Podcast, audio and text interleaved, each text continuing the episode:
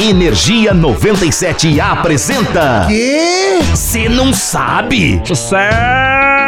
Gustavo! Cara, como eu amo pesquisar sobre Copa do Mundo, você acha cada coisa. Mas quem pesquisou sou eu. Segue o roteiro. ok, ok. Qual o dado incrível de hoje, Gustavo? Seguinte, dado que eu pesquisei, inspirado pelo fatídico dia daquela última Copa, o famigerado 7 a 1 Olha ele de novo. Olha só que absurdo. Mas enfim, vamos falar sobre os placares mais bizarros da história das Copas. Lógico que de maneira reduzida, né? Chá comigo, enfim, pra quem vê 7 a 1 e acha que, ai meu Deus, que chapuletada. Virou passeio, amigo. É, é, é, bom, os torcedores do Brasil sofreram com isso, imagina os de El Salvador, Ah, Gustavo. que Zé, ele, em 82 eles perderam de 10 a 1 da Hungria, e até hoje é a maior go- goleada da história.